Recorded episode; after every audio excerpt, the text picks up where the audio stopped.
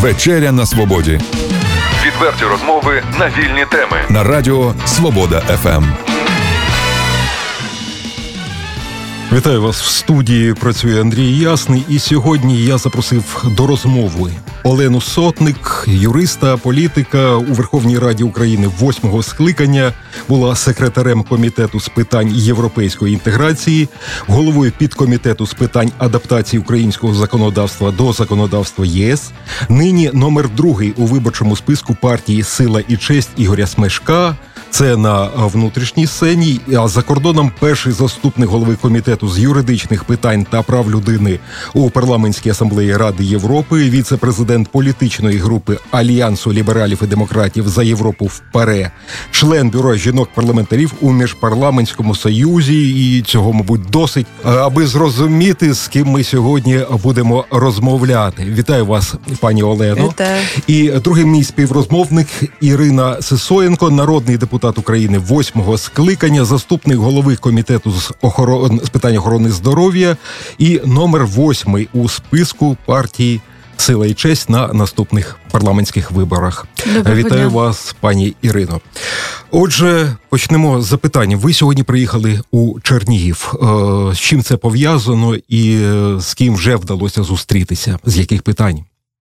Е, Доброго дня усім, хто нас зараз слухає. Перший наш візит в команді Сила честь. Е, Ми приїхали в місто Чернігів, і перше, що ми відвідали, так це онкологічний обласний заклад.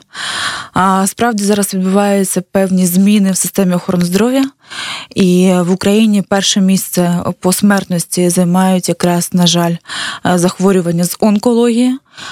Тому е, держава має зараз приділяти якраз е, величезне значення всім питанням, які стосуються зменшення смертності, і в тому числі е, в Україні має нарешті з'явитися державна програма по боротьбі з онкологією, тому що протягом останніх трьох років в Україні немає. Державної програми на запобігання е, захворювання на онкологію.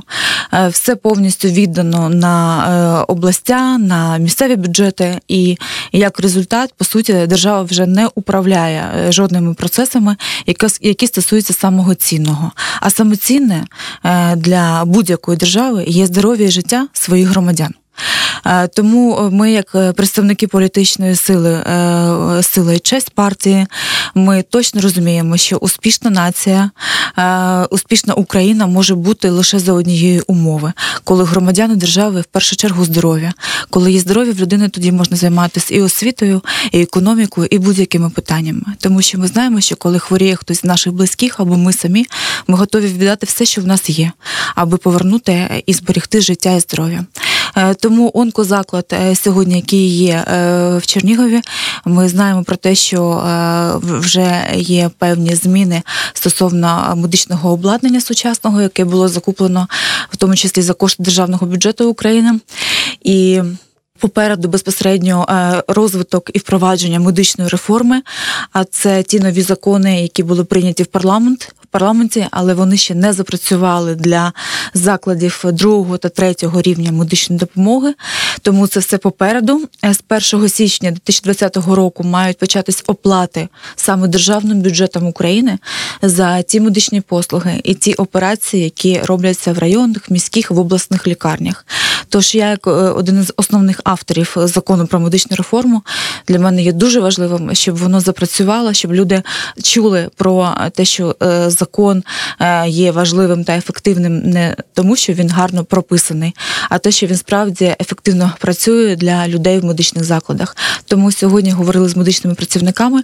Дуже важливо е, відновити престижність медичної професії.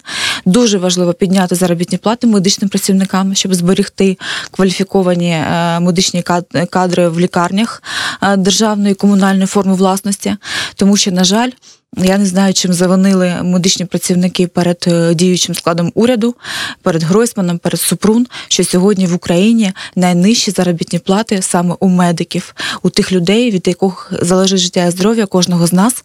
І сьогодні держава принизливо відноситься до них і сплачує найнижчі зарплати. Це мінімальні зарплати, це коли і лікар, і медсестра, і прибиральниця, і сторож одержать мінімальну зарплату. Це є ганьбою для держави. І ми, як політична партія Сила і е, собі в пріоритети поставили питання медицини і однозначно почнемо з того, що піднімемо заробітні плати медичним працівникам і реалізуємо прийнятий нами закон про медичну реформу. І справді люди побачать, що це по суті є державним медичним страхуванням, яке має з'явитись нарешті в Україні. З вашого дозволу, давайте до теми медичної реформи. Ми ще раз повернемося. А зараз поговоримо. Це була Ірина Сисоєнко. А зараз поговоримо про е, майбутні політичні е, процеси, які проходитимуть в Україні вже практично за тиждень. Отже, е, пані Олено, пані Ірино, номер два у списку партії Сила і честь, номер вісім у списку партії Сила і честь. Два і вісім це відповідально. І чому сила і честь Ігоря Смешка? Саме для вас. Е, звичайно, це, звичайно, це відповідально, і в першу чергу я особисто думаю, Ірина теж ми вдячні Ігорю Петровичу, що на відміну від багатьох інших політиків, які пішли достатньо простим шляхом, обрали е, нові обличчя як е, основний принцип формування списку, і неважливо, чи є у людей професіоналізм, досвід, розуміння, що вони будуть робити в парламенті. Просто от є нове обличчя, і е, люди будуть за це голосувати. Ні, Ігор Петрович пішов іншим шляхом, можливо, менш популярним з точки зору рейтингів, але більш відповідальним з точки зору побудови держави. Він сформував список з професіоналів людей, які абсолютно чітко розуміються на тих питаннях, з якими вони йдуть в парламент, які вони будуть вирішувати. Ви тільки що чули Ірину абсолютно глибоко, е, змістовно і е, повністю вона орієнтується в тих проблемах, які є на сьогоднішній день в медичній реформі в сфері охорони здоров'я. Таких спеціалістів насправді дуже мало. А якщо ми говоримо про нові списки людей, які йдуть. Я боюся, що може так виявитися, що Іра буде взагалі одна, хто буде настільки глибоко орієнтуватися і мати от знаєте, інституційну пам'ять, як це було, як це приймалося, що що треба зробити. І от за таким принципом е, і формувався весь список. Е, моя Роль це все ж таки роль правника, дійсно юриста, правозахисника. Е, я як працювала з захистом активістів з боротьбою е, проти корупції, е, судова реформа так і не реалізована. Вона фактично стала профанацією в руках попереднього президента. Зберіглися всі корупційні схеми, не дивлячись на те, що парламент прийняв таку кількість антикорупційних ініціатив, вони не запрацювали на практиці. Зараз про це поговоримо більш детально. Пані Ірино, отже, що для вас Сила і честь Ігоря Смишка, номер 8. Е, для мене в першу чергу це команда професіоналів і людей, які готові брати на себе відповідальність. Зараз для країни дуже важливо, щоб той новий склад парламенту і саме головне новий склад уряду зразу почали робити системні зміни для держави, які відчують позитивно на своєму житті кожен громадянин. Це дуже важливо. А це зробити можуть не нові обличчя, тому що нові обличчя вони, вибачте, будуть тільки півроку вчити, де всі там підземні переходи в Верховній Раді і вчити закон про регламент роботи Верховної Ради. А потрібно робити вже зразу. Будуть важливі кроки. Ми стоїмо на порозі ухвалення державного бюджету України на наступний рік. А е, цей склад парламенту е, навіть в останні дні ми так і не побачили бюджетної резолюції, тобто нічого не готово. Попереду осінь, попереду зима, і наступний рік вже не за горами. Тому що тому потрібно зразу після вже виборів, після парламентських виборів формувати уряд професійний уряд. І для мене якраз ті люди, які йдуть е, в команді Сила і честь, є тими професіоналами, які готові взяти на себе відповідальність не лише в парламенті, а йти далі в уряд. Ми знаємо, що потрібно робити. Ми знаємо, як це потрібно робити. І саме головне, ми маємо е, бажання взяти на себе відповідальність. Це дуже важливо. Дякую вам. Почнемо з внутрішніх питань. Е, Олена Сотник, юрист і юрист досвідчений. Що в українському законодавстві треба міняти і міняти першочергово, якщо навіть починати з найвищих щаблів з основного закону? Є такі питання? Так, ви маєте на увазі конституцію, звичайно. А якщо ми говоримо про виклики, які на сьогоднішній день стоять перед правовою системою, то знаєте, ключовий виклик те, що ми маємо великий обсяг законодавства, але воно між собою просто суперечить один одному.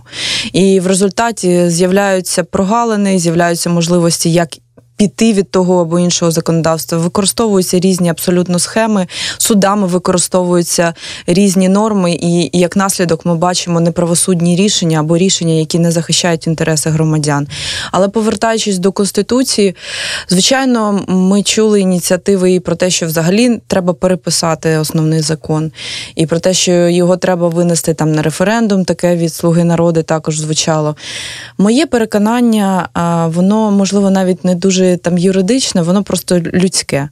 Якщо кожен в цій країні почне виконувати закон і, хоча б буде дотримуватися і знати основні е, норми закону, мається на увазі Конституції, ми вже будемо жити в іншій країні. Проблема в тому, що у нас конституцію ніхто ніколи не виконував. Особливо е, та й не читав. Ну і це теж проблема. Ми бачили останню статистику, можливо, дати опитування, що менше ніж 50% українців ознайомлені взагалі з конституцією, хоча вона невелика і нескладно, до речі, написана.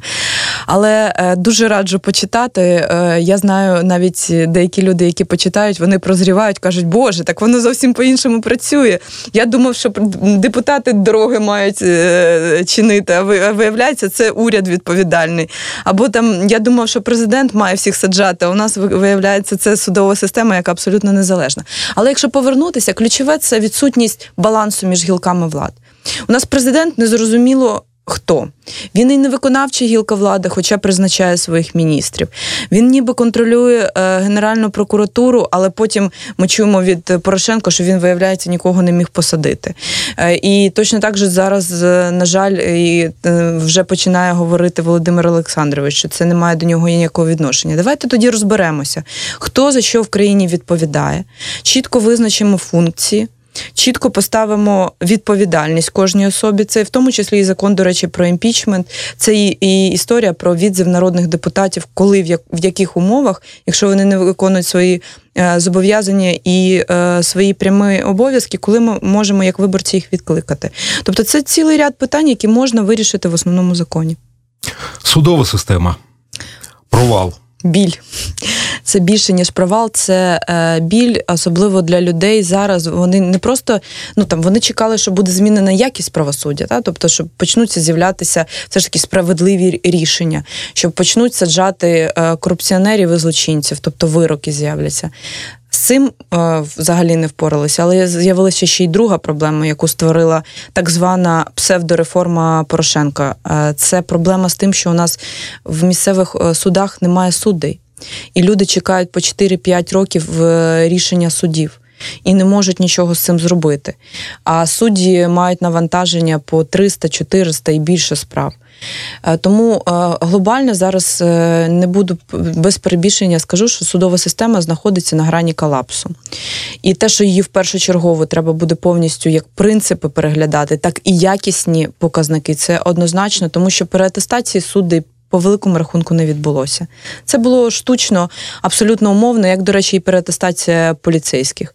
Ми насправді переназвали міліцію поліцією, перевдягнули е, форму і сказали, що у нас нова поліція. Хоча насправді це всі ті самі люди, і всі принципи принципи зберіглися. Так і з суддями. Хтось пішов, бо побоявся електронного декларування і показати свої реальні статки. І може, можливо, це навіть плюс, хоча б хоча б в хорошому сенсі цих людей треба було б е, все ж таки розслідувати, звідки у них ті статки, і показово, е, якби понесли відповідальність 10-20 судей, я думаю, більше вже б ніхто ніколи в житті не подумав про те, щоб брати хабарі на судових рішеннях. Але е, друга е, проблема де взяти якісні нові кадри.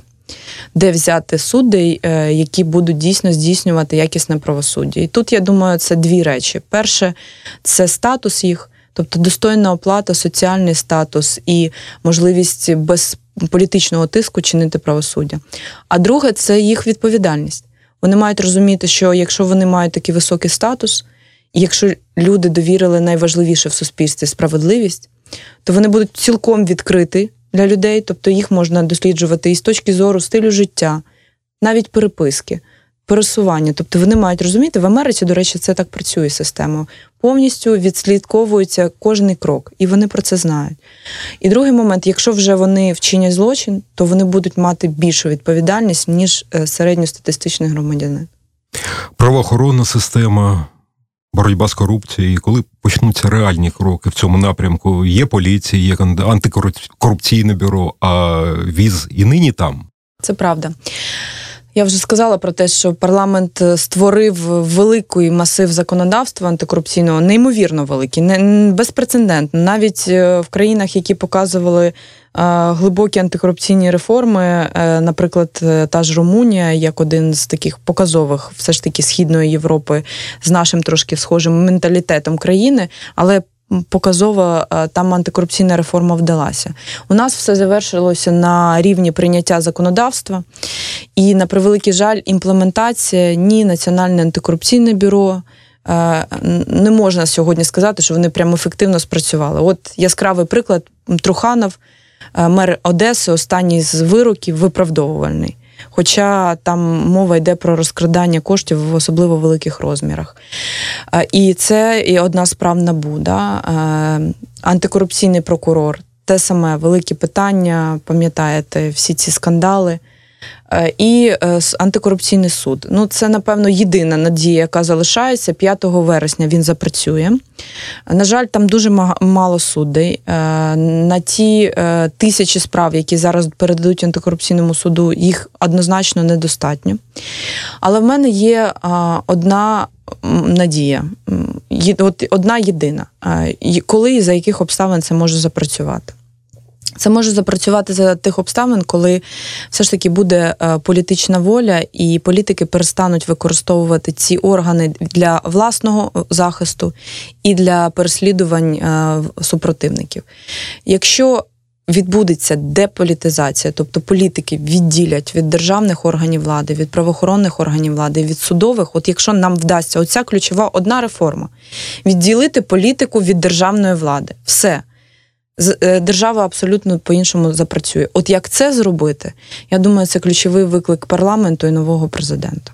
Забезпечення прав, ну не дуже, мабуть, вдале слово пересічної людини, але саме про цих людей йдеться. Забезпечення прав людини в Україні, здається, не дуже змінилося ще з радянських часів, як в тому старому анекдоті Я маю право, маєш, а я можу, ні, не можеш. Що може запропонувати сила і честь? Е, ми дійсно ставимо, е, навіть якщо подивитися нашу програму політичну, ми ставимо е, одним одним з пріоритетом дотриманням прав людини. І це не просто слова, тому що права людини це від питання медицини і захисту здоров'я, і закінчуючи нашими громадянськими правами, свободою слова, правом вибору. До речі, я вважаю, що під час президентських виборів ми довели, що з цієї точки зору все ж таки права людини в Україні існують, і ми далеко далеко вже пішли від Росії, де е, я не бачу е, вільного права вибору.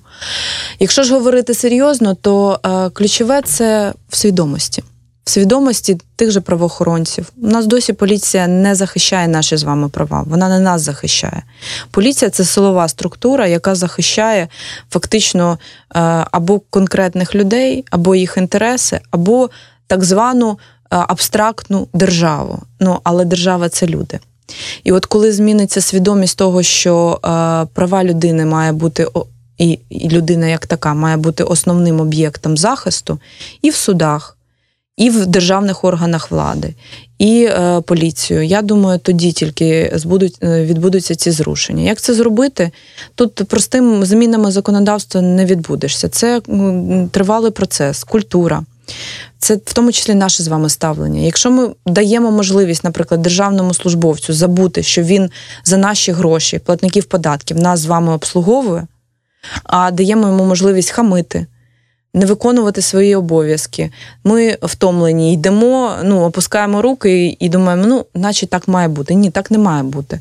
Треба ще вчити, в тому числі і державних службовців, і правоохоронців, не боятися, вчити їх поважати наші з вами права через цей шлях проходили всі європейські країни. Україна не виключення. Я впевнена, що нам це вдасться. Я вже бачу абсолютно інше ставлення суспільства. Громадянське суспільство в цьому дуже сильно допомогло. За 4,5 роки я можу сказати, Україні став іншим, і він продовжує змінюватися. Він продовжує вимагати своїх прав. Олена Сотник, пані Ірина Сисоєнко. Отже, стан медичної реформи в Україні на якому зараз етапі і які перспективи? Ну, по-перше, я хочу зразу зазначити, що той весь хаос, який відбувається зараз в лікарнях, в державних, комунальних по всій Україні, це не медична реформа принизливо низькі заробітні плати у медиків. Е, майже повністю знищена фінансова служба екстреної медичної допомоги. Е, це все не має жодного е, спільного з тим законом, який називається медична реформа. Тобто, всього того в законі немає. Весь цей хаос, який відбувається зараз в медичних закладах, які бачать і медики, і пацієнти, це бездарне, безвідповідальне управління системи охорони здоров'я сторони органів виконавчої влади. Це Міністерство охорони здоров'я і уряд е, в особі прем'єр-міністра. Те, що стосується закону про медичну реформу, по-перше, це не якийсь український велосипед. Ми прийняли той закон, який ефективно давно працює вже в усіх пострадянських державах. Друге, це той закон, який по суті впроваджує державне медичне страхування. Тобто, нарешті, е, після політичних лозунгів і програм про впровадження державного медичного страхування ми маємо переходити до справи. Так ось вперше в Україні це той закон, який по суті має реалізувати норму Конституції України про безоплатну медичну допомогу, тому що ми 28 років живемо в державі, де прописана норма, що є безоплатна медична допомога, але коли люди приходять в лікарню, ніколи нічого безоплатного для людей не було. Чому? Тому що не було закону, який б формував механізм, що безоплатно для людини, але платно для держави. І це перший закон, який я вважаю запускає модель державного медичного страхування. Він буде впроваджуватись протягом трьох років набувати чинності, і е, лише тільки з 2020 року будуть на нових умовах фінансуватись районні і міські обласні лікарні. Зараз ми побачили вже впровадження цього закону лише для первинної ланки, тобто сімейні лікарі, педіатри, терапевти, вони вже за новим фінансовим механізмом цього закону одержали інші зарплати. І я знаю, що сьогодні середня заробітна плата е, первинної ланки лікарів складає 15-16 тисяч гривень гривень, і це дуже добре. Тому цей позитивний перший крок, перший етап впровадження закону він вже відбувся. Він показує свої добрі результати і для медиків, і для пацієнтів. І е, справді жодна реформа в жодній країні швидко не відбувалася. Я би дуже би хотіла, щоб після прийняття закону вже зразу ми з вами прийшли в лікарні, все відбулося. Державне медичне страхування запрацювало. Але на жаль, це процеси, які відбувалися в кожній країні не менше ніж 3-5 років. І Україні потрібно також е, ну просто пережити цей час, але дуже важливим є ті люди, які будуть виконувати ці закони.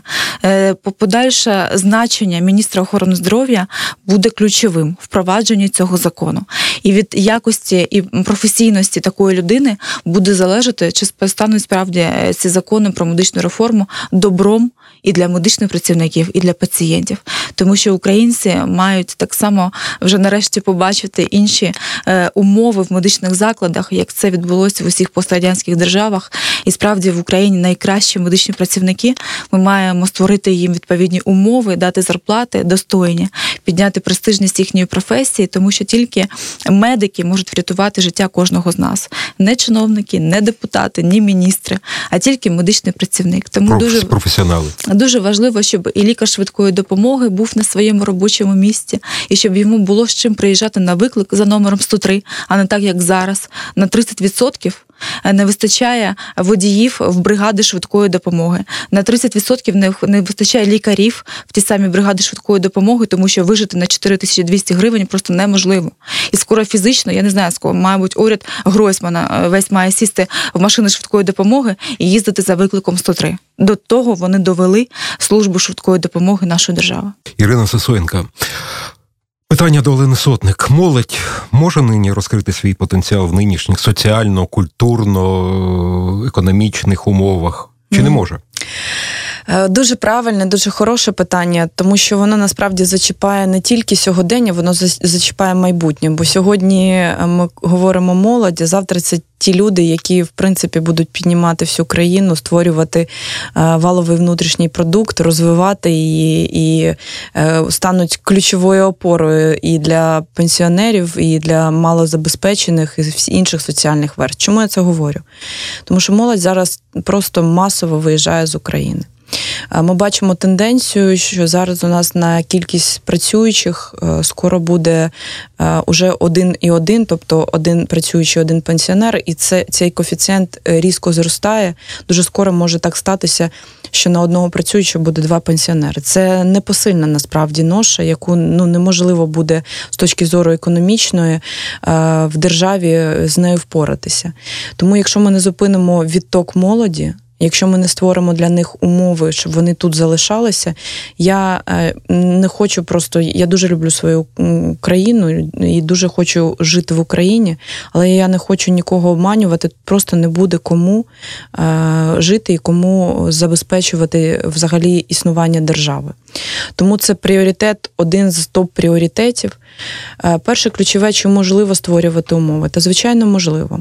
Молодь за своєю специфікою вона є таким креативним класом. Вони дуже швидко е, вхоплюють інновації, вони дуже швидко вхоплюють нові тенденції, і по великому рахунку їм від держави особливо нічого е, не потрібно. Їм не потрібно заважати. не заважати. Правильно, абсолютно точно. Перше, не заважайте, дайте можливість створити, створювати. Другий момент, якщо можете допомогти допоможіть. Тобто, це може бути або е, спеціальні, от у нас з освітою, ніби все е, більш-менш ще, але у нас велика проблема з е, освітою непрофільною, тобто спеціальні навички, да, підприємництво, комунікація, е, робототехніка, те, що чим зараз живе весь світ. Оце держава може додатково розвивати неформальну освіту. І третє, звичайно, всім це не тільки молоді стосується, це стосується е, всіх підприємців. У нас дуже дорогі гроші. Взяти кредит, щоб відкрити свою маленьку справу, майже неможливо. Я знаю просто десятки історій коли молоді люди, наприклад, їдуть в Польщу, е, в Німеччину або е, в ці всі сусідні країни, Словаччину і так далі, не для того, щоб поїхати назавжди з України, для того, щоб там заробити стартовий капітал, повернутися сюди і розпочати свою справу. У молодих людей вже е, абсолютно інша філософія. Вони хочуть бути самостійними. Тому держава на даному етапі має дійсно зменшити максимально власний вплив щоб не було відчуття постійного цього, знаєте, ока великого, який слідкує за кожним моїм кроком або кроком молодої людини. А з іншого боку, створити хоча б мінімальні якісь е, передумови, щоб людина могла на свою стартову справу взяти е, за адекватний гроші кредит. А в ідеалі ще отримати, якщо це перша його справа, отримати якісь податкові канікули, щоб ну, дати можливість собі якось розкрутитися, стабілізуватися. Бо сьогодні він створив для себе одного робоче місце. Завтра, якщо він починає розвиватися, це більше робочих місць, це сплата податків. Так виживали і ставали успішними багато-багато країн. Сполучені Штати Америки насправді також е, е, таким чином формували середній клас. А середній клас, до речі, у нас навіть політична програма називається гімн середньому класу. Е, сили і честь. Середній клас це от е, кровеносна система, яка в принципі е, дає поштовх розвитку всіх секторів, і не тільки економіки, а взагалі життя України і країни. І якщо ми хочемо в наступному. Форматі, в якому зараз вже існують багато країн інноваційної економіки, вижити, ми зобов'язані створити своїм якраз молодим людям всі передумови, щоб вони комфортно, абсолютно впевнено себе тут почували, залишалися і будували тут е, своє життя і своє майбутнє. До зовнішніх питань євроінтеграція. Тут ви фахівець беззаперечний. Так, ми проголосили курс на Європу, маємо безвіз. Далі що? Ми більше того, що ми проголосили курс, ми його прописали в конституції. До речі, дуже багато з цього приводу було списів зламано. І пам'ятаєте ці дискусії, коли хтось кричав: А, це профанація, а хтось кричав, це піар і так далі. Я всім нагадаю, що е, конституція це основний закон. Це означає, що це норма прямої дії. Це означає, що для кожного тепер державного службовця, для кожного українця, просто для пересічного громадянина це визначений вже курс, куди рухається держава. Вони можуть знати, тобто всі громадяни України мають і можуть знати. Нам не треба нічого там захищати, як деякі зараз політичні сили говорять. У нас це вже прописано в конституції. Ми рухаємося в напрямку побудови Європи не з точки зору географічного знаходження, а побудови Європи в Україні. Євроінтеграція в майбутньому для України, що це означає? Це насправді дуже просто і дуже складно.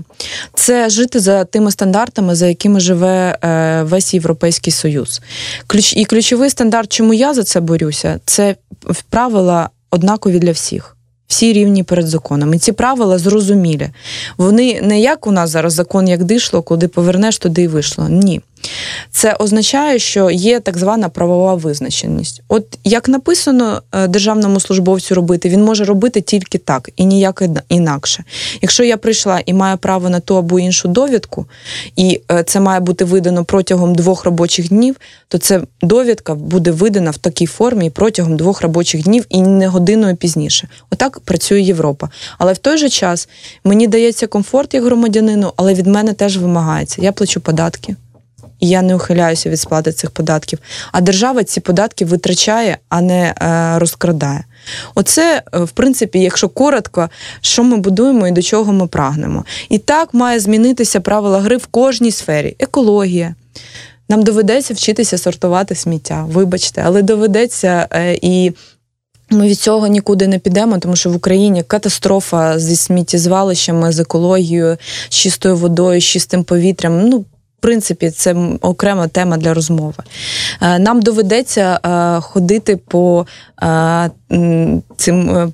Пішохідним переходам і не порушувати правила дорожнього руху, тому що з цього починається загальна взаємоповага водіїв до пішоходів, пішоходів до водіїв. І от от на маленьких от таких от прикладах, починає жити Україна за правилами. Коли ми почнемо жити за правилами, почне тоді стане стабільно в країні, тоді все буде передбачувано, і тоді буде той самий комфорт, який люди відчувають на вулицях там Відня, е, Варшави або Парижу коли є певна передбачуваність. Оце про європейський союз, оце про європейську інтеграцію. Що стосується членства перспективи, на цьому зараз дуже багато знаєте, маніпулюють. От людям знову от придумали якусь е, ну там далеку далеку мету, е, замість того, щоб сфокусувати їх на тих е, задачах, які є сьогодні.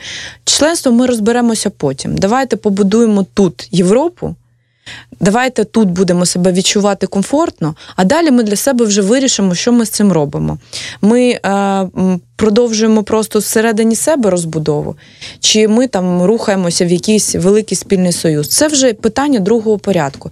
Зараз треба бути прагматичними. От ми ображаємося на Європейський Союз, що вони мало про Україну думають. А вони й не мають думати про Україну. У них є свої громадяни, свої проблеми. Це ми маємо думати. Ми маємо думати про себе і припинити оце сподіватися, коли ж нам хтось допоможе. Нам ніхто не допоможе. Українці мають подбати самі про себе, і ми цілком можемо це зробити. Ще один напрямок євроатлантичний позиція сили і честі по цьому напрямку. Так, звичайно, ми підтримуємо обидва напрямки: євроінтеграція, євроатлантичне спрямування. А ми розуміємо, що на сьогоднішній день, якщо говорити про реалії, там е, вступ в НАТО, це сьогодні не є е, там, знаєте, реалістичною е, задачею, не тому, що Україна не хоче, тому що дуже велика кількість супротивників цього є. Але ніхто не заважає Україні побудувати сильну армію, знаючи, що у нас завжди був і на превеликий жаль залишається під боком такий великий супротивник і на сьогодні ворог Росія. Ніхто не заважає Україні мати е, найпотужнішу армію в Європейському Союзі на європейському континенті, і ніхто нам не заважає використовувати стандарти НАТО. а Це не тільки військові і безпекові стандарти, це і гуманітарні стандарти, і так далі. і так далі, Для того, щоб побудувати е, сильну і цивілізовану державу. А потім коли у нас це все буде реально і запрацює. А я вам хочу сказати, що у нас вже сьогодні стандарти НАТО в армії більше запроваджені ніж в деяких країнах, які входять е, до альянсу. Так, от, коли ми вже будемо все це мати, я впевнена, що не ми будемо. Е, просити, щоб нас прийняли в НАТО, а е, маючи найпотужнішу армію, яка вже мала прямий контакт на превеликий жаль з Російською Федерацією, у, в тому числі в війні. Я думаю, нас ще попросять вступити до НАТО, і ми будемо теж тоді вже думати, які прагматичні інтереси України. Я, звичайно, може, мрійник, але я дуже дуже а, є оптимістом великим щодо потенціалу України. Я впевнена в тому, що це нам по силам. Шановні пані, 21 липня, вибори до Верховної Ради. Що б ви хотіли побажати українцям, якщо коротко? Ірина Сисоєнко, будь ласка, ну, да, по перше, я би хотіла побажати українцям е, розуміння того, що ці вибори будуть мати величезне значення, і голосувати е, справді е, маючи ну, щире відчуття серця в з приводу довіри е, тієї чи іншої політичної сили. Дуже уважно дивитись на списки людей, не просто на лозунгу, чи гарні фрази, чи на гарні зображення, дивитись, хто ці люди, яка в них є репутація, чого вони вже в житті досягнули. Е, з приводу е, професійності, професійних якостей, освіта це дуже важливо, тому що політики, які просто йдуть з гарними гаслами, вони далі в парламенті і в уряді вони є зовсім неефективними. А нам немає часу знову чекати ще там кількість велику років для того, щоб відновлювати е, і формувати в державі всі ті процеси, які сьогодні зруйновані. Тому будувати Україну потрібно вже зараз, будувати її для своїх дітей, для своїх батьків. І тому дуже прошу дуже відповідально поставитись до е, щоб кожен громадянин, який прийде на вибори, щоб він розумів, що він обирає майбутнє себе та своїх дітей. Це дуже важливо. Олена Сотник. Я знаєте, дуже е, е, з приводу українців останнім часом е, взагалі маю неймовірне якесь відчуття трансформації. Е, це показали президентські вибори. Багато знаєте, говорили, що українців можна купити, вони продають свої голоси. Це частково ще залишається правда, але в більшості своїй е, я е, вам вдячна, що ви робите чесний і вибір в першу чергу, так як ви вважаєте за потрібно, нікого не озираючись, не слухаючи, не дивлячись. Погоджуюся з Ірою. Ви ж не підете довірити, наприклад, вирвати собі зуба сантехніку. Тому треба дуже ретельно думати кого ви е, направляєте від власного імені, бо що таке народний депутат? Це ваш представник ваших інтересів, який буде вас представляти е, в парламенті і буде голосувати за найважливіше закони, по яким ми будемо всі співіснувати. Тому, коли ви вибираєте цього е, представника або представницю, вам має бути не соромно, і ви маєте в ній або в ньому бути абсолютно впевнені. Це е, ключове і головне. І третє складова, якої дуже не вистачає України. Мене в Україні мене весь час питають: ну де ж цей момент прориву, коли ж нам це вдасться? Коли кожен з нас зрозуміє, що без нас. Тобто без, без кожного з нас зміни не почнуться. Вони не почнуться зверху від одного президента чи від одного тільки парламенту. Зміни це в першу чергу е, знизу. Коли кожен з нас трошечки на своєму місці буде робити те, що він має робити, свою справу, і робити це правильно і достойно, я думаю, що тоді почнуться зрушення в державі. Нагадаю нашим слухачам в студії Свободи ФМ були народні депутати України Олена Сотник і Ірина Сисоєнко. Відповідно, номер 2 і номер 8 у виборчому списку партій Сила і честь Ігоря Смешка. Для вас в студії працював Андрій Ясний. Хай вам щастить. Дякую. Дякую вам. Відверті розмови на вільні теми у програмі Вечеря на Свободі. Тричі на тиждень у понеділок, середу і п'ятницю о 18.00 на радіо Свобода ФМ.